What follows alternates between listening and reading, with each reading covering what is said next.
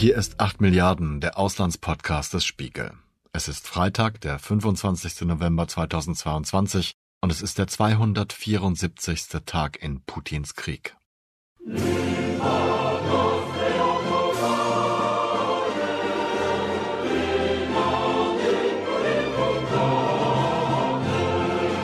Nachdem wir vergangene Woche in das winzige, aber mächtige Emirat Katar gereist sind, sprechen wir heute über ein ähnlich kleines Land mit ganz unterschiedlichen Voraussetzungen. Ganz anders als beim rohstoffreichen und rohstoffverkaufenden WM-Gastgeber hängt die Energieversorgung der Republik Moldau zu fast 100 Prozent von Russland und der Ukraine ab. Im Hintergrund hören wir die Nationalhymne jenes Landes, das häufig als das ärmste Land Europas bezeichnet wird.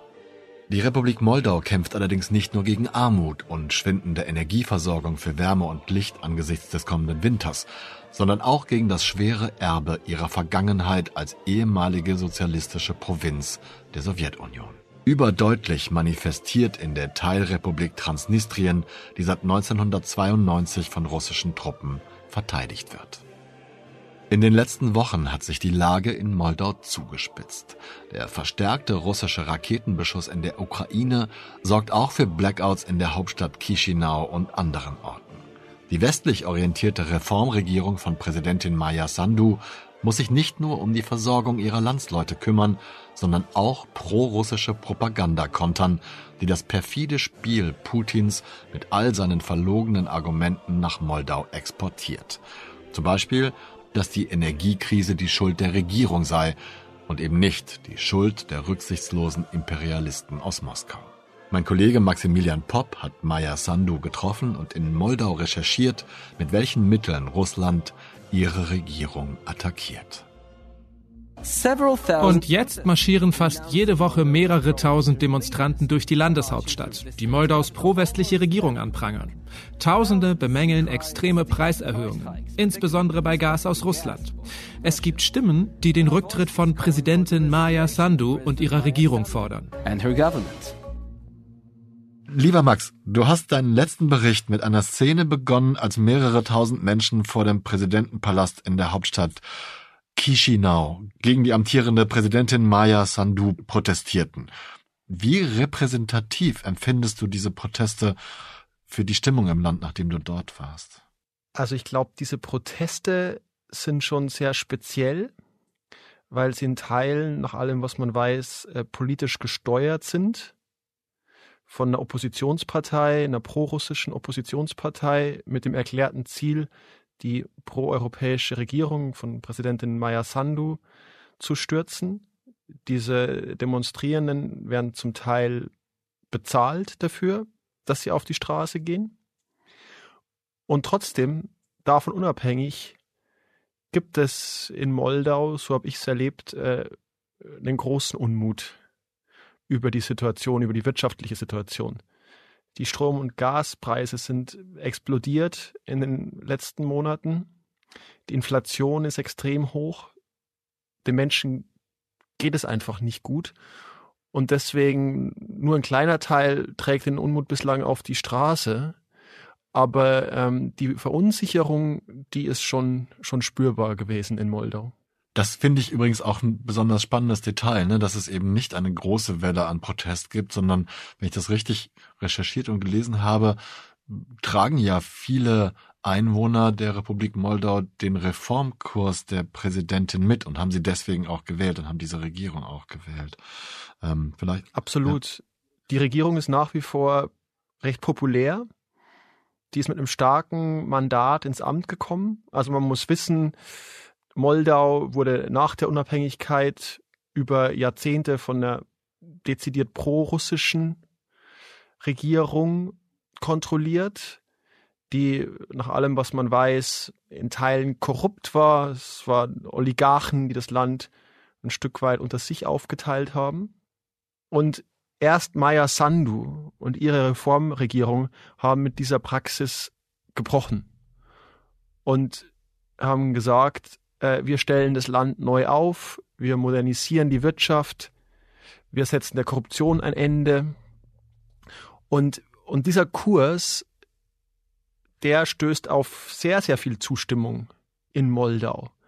dieses Versprechen auf Gerechtigkeit, auf Transparenz, das ähm, kommt gut an im Land. Nun ist es aber so, dass, und da werden wir sicher gleich noch detaillierter drüber sprechen, dass in der gegenwärtigen Energiekrise, in der überhaupt extrem schwierigen geopolitischen Situation, in der sich Moldau befindet, als unmittelbarer Nachbar der Ukraine, als ein Land, das eben eng mit Russland verbunden war, dass, dass in dieser Krise es für Maya Sandu zunehmend schwierig wird, diesen Reformkurs durchzuhalten. Und im Moment sind die existenziellen Nöte der Menschen in Moldau so groß, dass Reformen, dass Fragen wie Rechtsstaatlichkeit, Transparenz etc., dass die in den Hintergrund rücken. Also dieses, dieses Land befindet sich gerade in einer sehr ja, aufreibenden Phase seiner jüngeren Geschichte und der Ausgang ist offen. Mhm. Du hast das gerade auch schon ganz gut zusammengefasst. Also du hast ja auch Maya Sandu getroffen und ich stelle es mir unheimlich schwierig vor, wenn man solche Reformvorhaben vorhat, dafür Unterstützung bekommt und dann findet man sich relativ schnell, denn ich glaube, die Regierung ist seit 2020 am, am Ruder, ähm, genau. an der Regierung, dann findet man sich in einer Situation vor, in der eine Wirtschaftskrise, Flüchtlingsströme aus der Ukraine in ein ohnehin schon nicht gerade reiches Land, in ein sehr armes Land kommen, dazu die subversiven Attacken Russlands, die wir gerade schon angeschnitten haben, dann noch Ruhe zu bewahren, diesen Kurs weiterzufahren. Kannst du schildern, welchen Eindruck du von dieser Frau gewonnen hast? Ja, vielleicht bevor ich über äh, Maya Sandu spreche, weil du es gerade schon angeschnitten hattest, die Frage nach, welche Rolle spielt Russland ja. gerade in, in Moldau?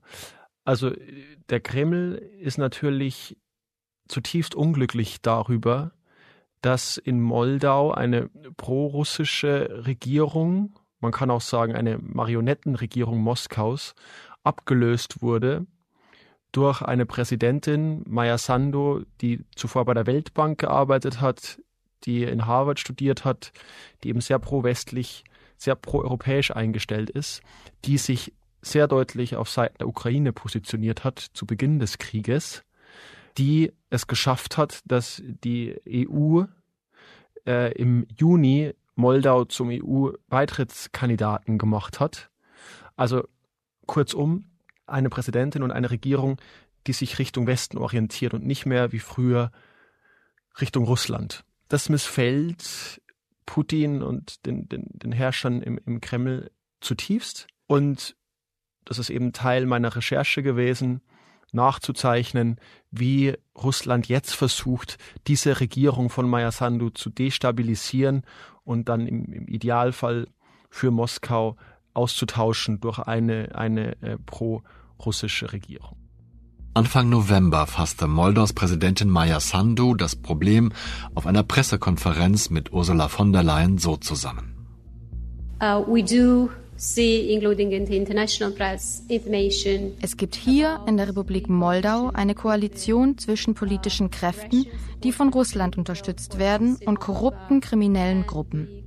Ihr Ziel ist es, die schwierige Situation des Landes auszunutzen, darunter die hohe Inflation, die Auswirkungen der Energiekrise und der Wirtschaftskrise auf die Einkommen der Menschen, um sie gegen die demokratisch gewählten Behörden und gegen den demokratischen Prozess in Moldau einzusetzen.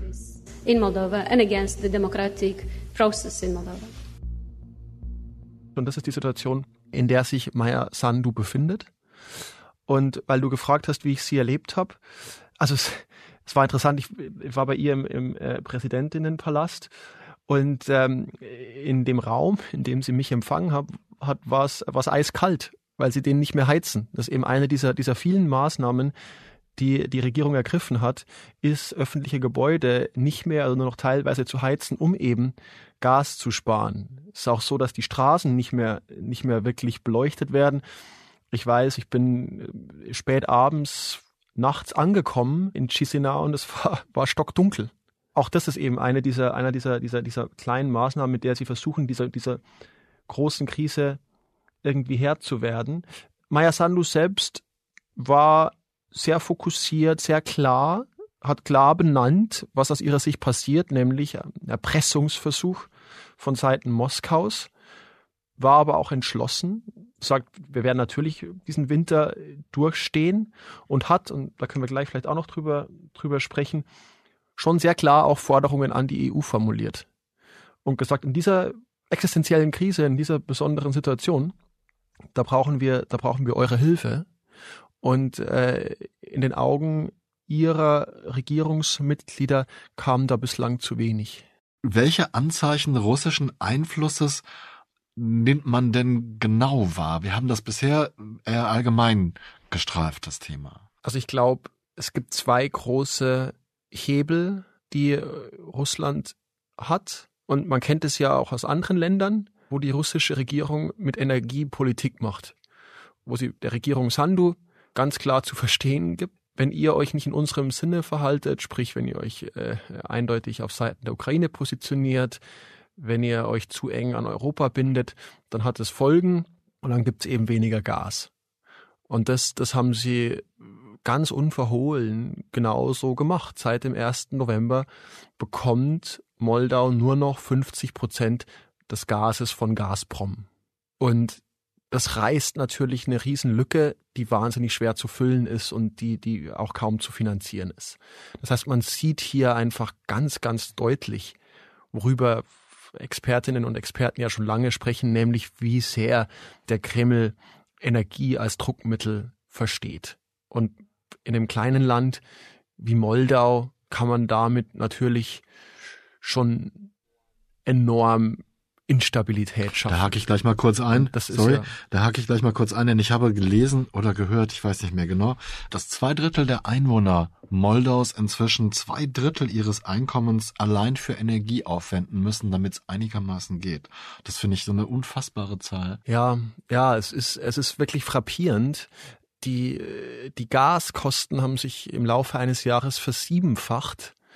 Also es ist, es ist enorm. Und wenn man, wenn man bedenkt, dass äh, Moldau schon jetzt eines der ärmsten Länder in Europa ist, dass das Pro-Kopf-Einkommen ähm, nicht besonders hoch ist, dann erklären sich solche Zahlen und dann, dann, dann, dann, dann versteht man nochmal besser, warum diese russische Erpressungspolitik hier so wirkmächtig ist, weil einfach das Geld nicht da ist, um es auszugleichen. Das ist äh, in einem Land wie Deutschland also auch hier haben wir hier haben ja auch Probleme, die hier die Energiebilanz entsprechend auszugleichen. Aber äh, nun ist Deutschland ein, ein großer Industriestaat, ein kleines Land wie Moldau tut sich da natürlich viel, viel schwerer und, ähm, und das ist für die Menschen eine, eine äh, ungeheure Belastung. Traffic ground to a halt, shops and offices without lights as Moldova plunged into darkness with widespread power outages caused by a fresh barrage of Russian strikes in neighboring Ukraine. Moldau war zu 100 Prozent abhängig, fast zu 100 Prozent abhängig, wenn es um Gas geht. Das kam eben fast komplett aus Russland. Beim Strom kam ein Großteil aus Transnistrien. Das ist eine abtrünnige Provinz, die Teil Moldaus ist aber unter russischer, mehr oder weniger unter russischer Kontrolle steht und, äh, und auf Unabhängigkeit pocht. Und ein kleinerer Teil des Stroms kam noch aus der Ukraine. Die behelfen sich nun damit, dass sie, den, dass sie Gas und Strom teuer einkaufen auf dem europäischen Markt. Dafür reicht aber das Budget kaum. Sprich, die Regierung von Maya Sandu hat jetzt das Problem, dass sie nicht weiß, wie sie für Energie noch länger bezahlen soll. Und das wiederum wirkt sich dann natürlich auf all die anderen Vorhaben aus, die sie bislang verfolgt hat.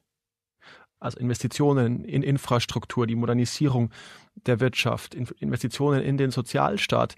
All das kann sich Moldau schlicht nicht mehr leisten. Sogar noch dramatischer. Sie haben schlichtweg Schwierigkeiten, Monat für Monat ihre Strom- und Gasrechnungen zu begleichen. Und wenn man mit Menschen vor Ort spricht, mit Mitgliedern der Regierung, dann sagen die einem, wir sind in einer Situation, wo es sehr gut sein kann, dass noch in diesem Winter dass die Lichter ausgehen, dass wir, dass wir einen Blackout erleben oder dass der Staat pleite geht. Als sich das Sowjetreich 1991 endgültig auflöste, war die 14. Armee im Osten Moldawiens an der Grenze zur Ukraine stationiert. Die Region wurde zum Sammelbecken der russischen Bevölkerung und spaltete sich von Moldawien ab. Es entstand Transnistrien, ein Zwergstaat im Zwergstaat. Die moldawische Grenzpolizei ist für diesen Abschnitt nicht zuständig. Doch seit Putins Krieg in der Ukraine besteht die Befürchtung, dass Transnistrien den Schulterschluss mit der russischen Armee sucht. Du hast ja gerade schon von Transnistrien gesprochen und ich habe ich meine, dass das einzige richtig wirklich wichtige Elektrizitätskraftwerk in Transnistrien steht und dann ist es ja im Grunde doppelt prekär, weil Transnistrien pro-russisch ist, von russischen Separatisten geführt wird. Da kommt dann die Energie her, die auch noch dann, und das ist das Doppelte, auf russischem Gas beruht. Ganz genau. Äh, das ist diese echt extrem schwierige Ausgangslage. Moldau bekommt russisches Gas und der, das Gas wird in Transnistrien in Strom umgewandelt. Ähm, und jetzt sagt Transnistrien, nee, ist nicht mehr. Die haben selbst genügend Vorräte, um sozusagen für sich selbst zu sorgen und können deshalb im Moment, jedenfalls für einige Wochen, unabhängig von, von Chisinau operieren. Aber sie setzen damit die Regierung in, in Chisinau, die Regierung äh, Sandu eben enorm unter Druck, wenn sie, wenn sie sagen, ähm, wir liefern euch keinen Strom mehr, weil deswegen hast du eben diese doppelte Krise. Du hast eine Stromkrise und eine Gaskrise in Moldau und die ist sehr akut. Und diese Erpressung, von der du gerade gesprochen hast, die russische Erpressung funktioniert dann so, wenn ich es richtig verstanden habe, dass auf der einen Seite der Hahn zugedreht wird, die Krise extrem verschlimmert wird und auf der anderen Seite pro-russische, ich nenne sie jetzt mal Aktivisten oder äh, keine Ahnung, subversive Elemente, das wiederum der Regierung von Maya Sandu in die Schuhe schieben und sagen, die hat unsere Wirtschaft kaputt gemacht, richtig? Ganz genau, ganz genau. Das ist dieser zweite Hebel, ähm, von dem ich gesprochen hatte. Äh, und der, ähm, der hängt mit den Demonstrationen zusammen, die wir eingangs erwähnten. Also Moskau versucht nicht nur die Sandu-Regierung zu destabilisieren, sondern sie versucht parallel auch eine Konkurrenz aufzubauen. Sie setzen dabei, das beschreibe ich in meinem Artikel, auf einen prorussischen Exilpolitiker, ein Mann, 35 Jahre alt, der heißt Ilhan Shor. Er wurde verurteilt, weil er an, einem, äh, an Korruption in, in gigantischem Ausmaß beteiligt gewesen sein soll. Es gab einen großen Betrugsfall in Moldau vor einigen Jahren. Da wurde aus dem moldauischen Bankensystem eine Milliarde Euro wurden da abgezweigt. Und da soll eben äh, dieser Shor beteiligt gewesen sein, wurde verurteilt, ist dann nach Israel geflohen, lebt dort seither im Exil, betreibt aber seine Partei, die nach ihm benannt ist, die Shor-Partei, weiter aus der Ferne und versucht mit dieser äh, Partei Sandu Konkurrenz zu machen. Mehr als 100 Zelte, die teilweise den größten Boulevard der Hauptstadt blockierten, wurden entfernt. Mehrere Demonstranten gaben lokalen Medien gegenüber zu, dass sie pro Nacht hier im Zelt 100 Dollar erhielten, bezahlt vom Oppositionsführer Ilan Shor. Wir haben die Protestierenden niemals bezahlt, sagt dieser. Wir haben sie nur für Anreise und Verpflegung entschädigt der Washington Post wurden Geheimdienstdokumente, ukrainische Geheimdienstdokumente zugespielt, aus denen hervorgeht, wie direkt Shor mit dem Kreml kommuniziert, wie der, der Kreml eben äh, Shor wirklich ähm, bewusst als Sandu-Konkurrenten aufbauen will und wie die Shor-Partei eben aktiv diese Proteste, diese Anti-Regierungsproteste schürt, zum Teil finanziert, Menschen auf die, auf die Straße äh, treibt. Also in gewisser Weise fährt der Kreml da zweigleisig. Er kreiert eine Krise, eine Energiekrise und setzt gleichzeitig auf politische Einflussnahme durch ihm gewogene Kräfte und hofft so, dass wieder eine Situation eintritt, wie sie eben vor dem Regierungswechsel da war, nämlich dass, dass Moldau nicht von einer Pro-Europäerin regiert wird, die das Land in die EU führen will, sondern von einem pro-russischen Marionettenregime, das dann ganz, ganz im Sinne Moskaus handelt. Stellt sich natürlich ja, eine zweigeteilte bange Frage bei mir, weil man ja nicht davon ausgehen kann, dass alle Leute in der Republik Moldau auch die Washington Post lesen. Ich habe es auch erst durch dich erfahren, aber ich frage mich, wie stabil sind denn die demokratischen Mechanismen in Moldau, so etwas abzuwehren? Positiver gefragt, wissen die Leute nicht, dass das genauso funktioniert, beziehungsweise spätestens durch diesen Artikel könnte es ja in die Öffentlichkeit gelangen, dass Russland das genauso versucht. Wie ist denn dein Eindruck? Schwer, das so pauschal zu beantworten. Das Land ist auf jeden Fall gespalten. Ein Teil der Gesellschaft, gerade die jüngeren Menschen, die haben sehr starkes demokratisches Bewusstsein, war mein Eindruck. Die, die orientieren sich auch klar Richtung Europa. Moldau grenzt ja nicht nur an die Ukraine, Moldau grenzt auch an Rumänien. Rumänien ist ein ganz wichtiger Austauschpartner. Viele Menschen haben auch rumänische Pässe, arbeiten zum Teil in Rumänien. Also da gibt es eine klare Orientierung Richtung EU.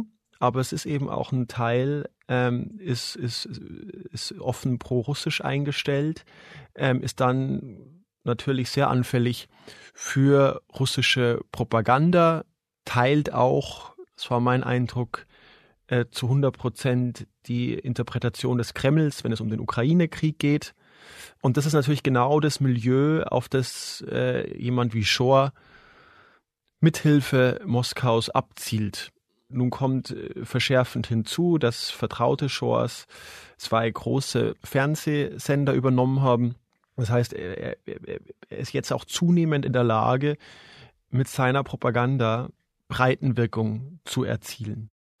Man muss gar nicht lange im Internet suchen, bis man eindeutige Beispiele dafür findet, wie Ilan Shor und seine Getreuen die Regierung in Chisinau, die Regierungspartei PRS und die Präsidentin Maya Sandu diffamieren.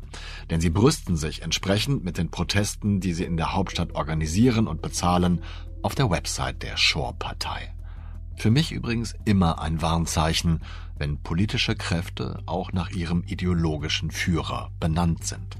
Zu den Protesten am 26. August dieses Jahres heißt es dort, PRS versprach gute Zeiten und gute Menschen, brachte aber die schlimmsten Zeiten und die boshaftesten und erbärmlichsten Menschen hervor.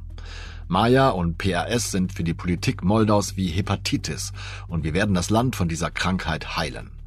Anstatt die Dörfer und Städte des Landes zu besuchen und die Probleme zu lösen, bleibt Maya Sandu lieber in Wien, isst Schnitzel, trinkt Wein und bezahlt das mit dem Geld der Leute. Das Schicksal des Landes interessiert sie nicht. Diese verdorbene, feige und inkompetente Regierung hat das Land an den Rand des Zusammenbruchs gebracht. Höchstwahrscheinlich meint Shore mit den boshaften Menschen nicht sich selbst, seine Partei und alle anderen russischen Auftragnehmer. Die Gefahr, dass sie Menschen trotzdem glauben, insbesondere weil sie sich schnelle Hilfe in furchtbarer Lage erhoffen oder wenigstens einen Schuldigen für die Misere ausmachen können, besteht dennoch. Und genau so funktioniert russische Propaganda auch. Und insofern ist es wirklich ein Richtungskampf und ein Richtungsentscheid, der sich da zuträgt. Und es ist ein Moment, der schon sehr bedeutsam ist, auch wenn Moldau ein kleines Land ist. Aber es ist eben ein Land, wo, wo, wo gerade offen ist, in welche Richtung es kippt. Ob es weiter diesen, diesen Europa-orientierten Reformkurs beschreitet, der dann eventuell eines Tages zur EU-Mitgliedschaft führt, oder ob man sich wieder umorientiert und die Zukunft eher nah an Moskau und an, an, an Russland sieht.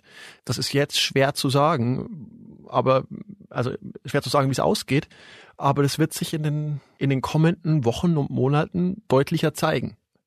Weil ganz viel natürlich davon abhängt, wie Moldau jetzt durch diesen Winter kommt und wie Moldau durch diese Krise kommt. Und wenn ein Szenario eintritt, wie ich es vorhin kurz skizziert hatte, in dem die Regierung nicht mehr in der Lage ist, Gehälter von Beamten zu bezahlen oder nicht mehr die Menschen ihre Strom- und Gasrechnungen nicht mehr begleichen können. Also wenn so eine wirklich krisenhafte Situation eintritt, dann ist natürlich die Gefahr groß, dass Kräfte, dass Personen wie Shore und andere davon dann profitieren und dass die Sandu-Regierung an dieser Krise scheitert. So wie du das darstellst, wird mir erstmal richtig klar, wie sehr da die Demokratiebestrebungen eines Landes, das sich aus alten totalitären oder verkrusteten autoritären Gefügen lösen will, auf dem Spiel steht. So, das ist ja fast schon ein kleiner Mikrokosmos, den man auch in größerer Form dann auf ein paar andere Länder transponieren kann. Absolut. Das fand ich so spannend an der Recherche vor Ort, dass man hier ein Land hat, wo man äh, auf sehr engem Raum, wie, wie du gesagt hast, nachvollziehen kann, wie so ein Richtungskampf verläuft und, und welche Kräfte so an Regierenden zerren und, und, und wie Russland agiert. Wir lesen und sprechen ja oft über hybride Kriegsführung zum Teil in vagen Begriffen. Hier hat man, hier hat man, kann man einmal ganz konkret nachvollziehen, wie so etwas läuft, wie Energie als Waffe eingesetzt wird, wie politische Opposition aufgebaut wird, wie Günstlinge herangezüchtet werden. All das kann man in Moldau sehr genau, sehr detailliert gerade beobachten. Was, was fast noch schlimmer ist, finde ich, wenn man das jetzt extrapoliert, ist es ja so, falls diese nicht demokratischen, gesteuerten, subversiven, äh, die Leute fast schon peinigenden Kräfte, um ihre, ihren Willen zu bekommen, gewinnen, hat das natürlich auch eine Außenwirkung ne, auf Ungarn, auf andere Länder. Absolut. Ähm, wenn, wenn, wenn die die Weltpolitik, also jetzt mal in, in, in, in, in, in, in großen Begriffen zu sprechen, aber wenn die weltpolitische Entwicklung in den letzten Jahren eines gezeigt hat, dann, dass Autokratie ansteckend ist, dass aber auch Demokratie ansteckend ist. Und ich glaube, die Ukraine liefert gerade ein gutes Beispiel dafür, wie ähm, ein Kampf für ein demokratisches, unabhängiges Gemeinwesen aussehen kann. Und Moldau im Kleinen und natürlich nicht in einer, in, in, einer, in, einer, in einer vergleichbaren Situation wie die Ukraine, nicht in diesem existenziellen Überlebenskampf, aber schon auch wirklich mit, mit, mit Vehemenz so die eigenen Überzeugungen verteidigt und ja, da auch für, für Werte eintritt, die die EU ja auch äh, gerne für sich reklamiert. Also Freiheit, Demokratie, Selbstbestimmung und dergleichen mehr. Und deshalb glaube ich, ist es schon wichtig, also auch wenn man es hier ähm, mit einem Land, das zu tun hat, das, das, das weniger Einwohner hat als Berlin. Und trotzdem ist es wichtig, auch für, für Europa, wie, wie das da ausgeht und wer sich, wer sich in Moldau durchsetzt. Cuvântul se oferă președintei Comisiei Europene, doamna Ursula von der Leyen. Thank you so much. Vielen Dank, vielen Dank, verehrte Präsidentin. Danke, liebe Maya. Ich bin heute in dieses wunderschöne Land gereist, um dir und den Menschen der Republik Moldau zu zeigen, dass die Europäische Union fest an eurer Seite steht. By your side. Du hast jetzt schon mehrmals die EU angesprochen, Max, und es gab Anfang dieser Woche, wir sprechen jetzt gerade am Dienstagnachmittag miteinander, gestern am Montag eine, eine Geberkonferenz, in der nochmals Millionen Hilfen für Moldau aufgelegt wurden. Das hört sich erstmal toll an, ne? weil von der Leyen war, glaube ich, schon von der Woche da und hat Millionen zugesagt. Aber mhm. die Frage ist, ist das eher eine Geste? Ist es tatsächlich eine Hilfe und wie groß ist diese Hilfe wirklich? Das ist eine gute Frage, die, glaube ich, noch nicht abschließend beantwortet ist. Also ich, was man zunächst mal festhalten kann, ist, dass die EU in Moldau mit relativ geringen Mitteln durchaus einen Unterschied machen könnte. Also was, was mir Sandu und ihre BeamtInnen gesagt haben, war, dass die Regierung derzeit akut zwischen 500 und 750 Millionen Euro braucht, um die ausstehenden Rechnungen, Strom-, Gasrechnungen begleichen zu können.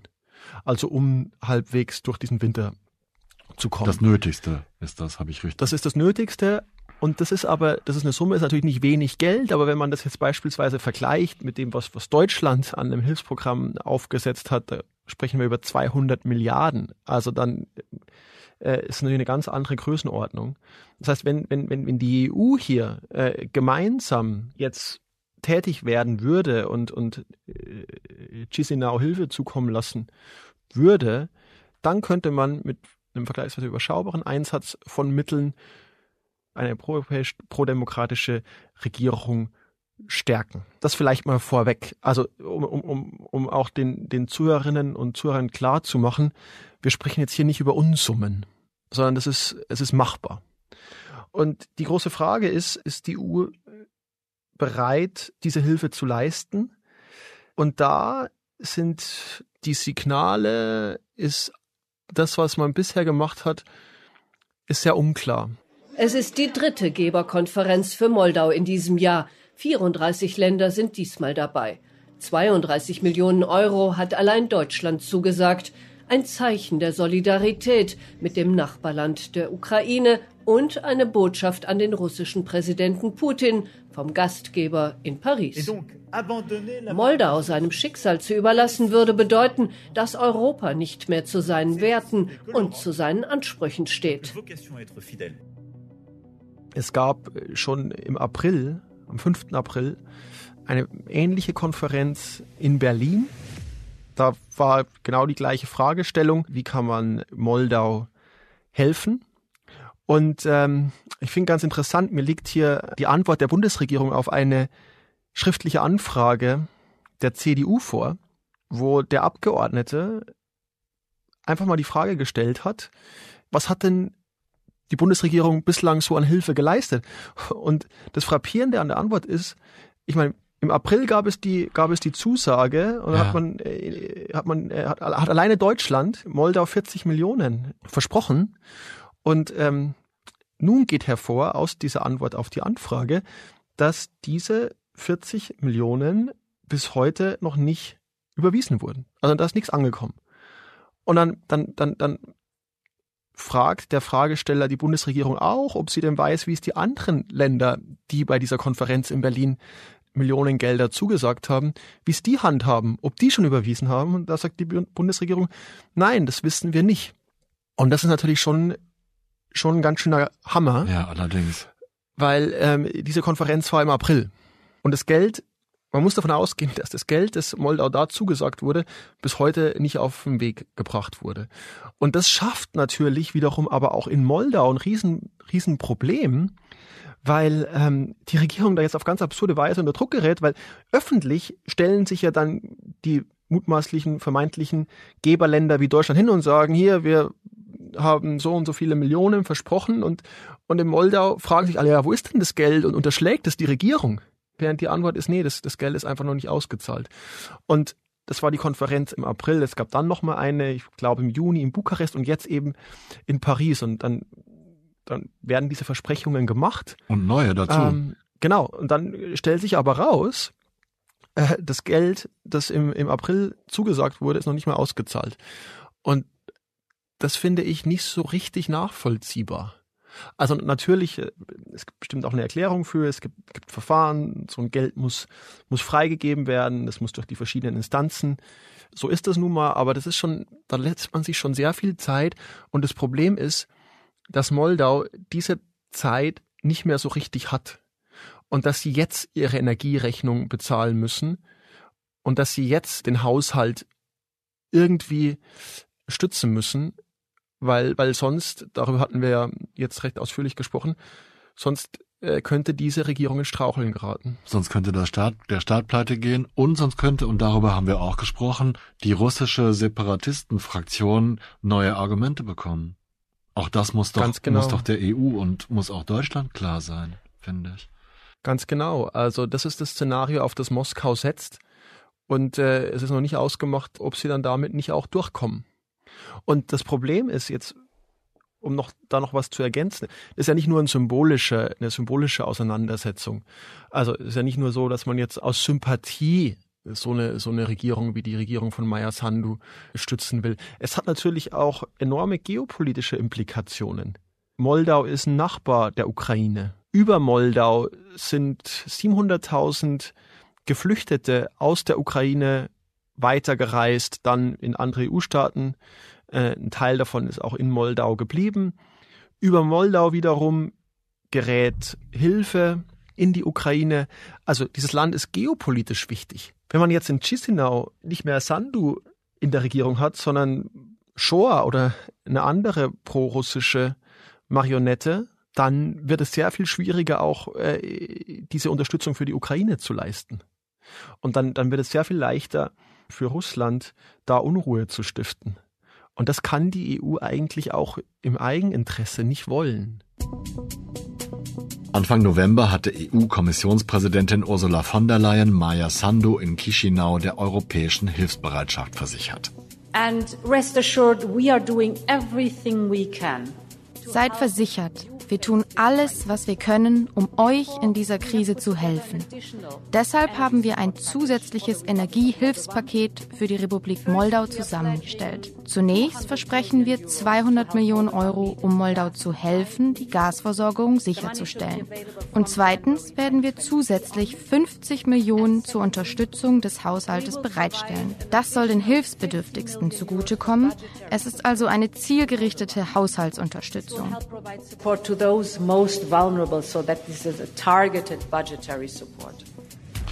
Tja, Max, ich denke, ist das total kurios, ne? aber ich denke jetzt gerade an Katar und denke mir, okay, wir regen uns total über Katar auf und denken sich, die Verhältnisse müssen sich da ändern und hier haben wir ein ähnlich großes oder ähnlich kleines Land, wo die Verhältnisse eigentlich genau richtig sind und das unterstützen wir dann nicht. Das ist so.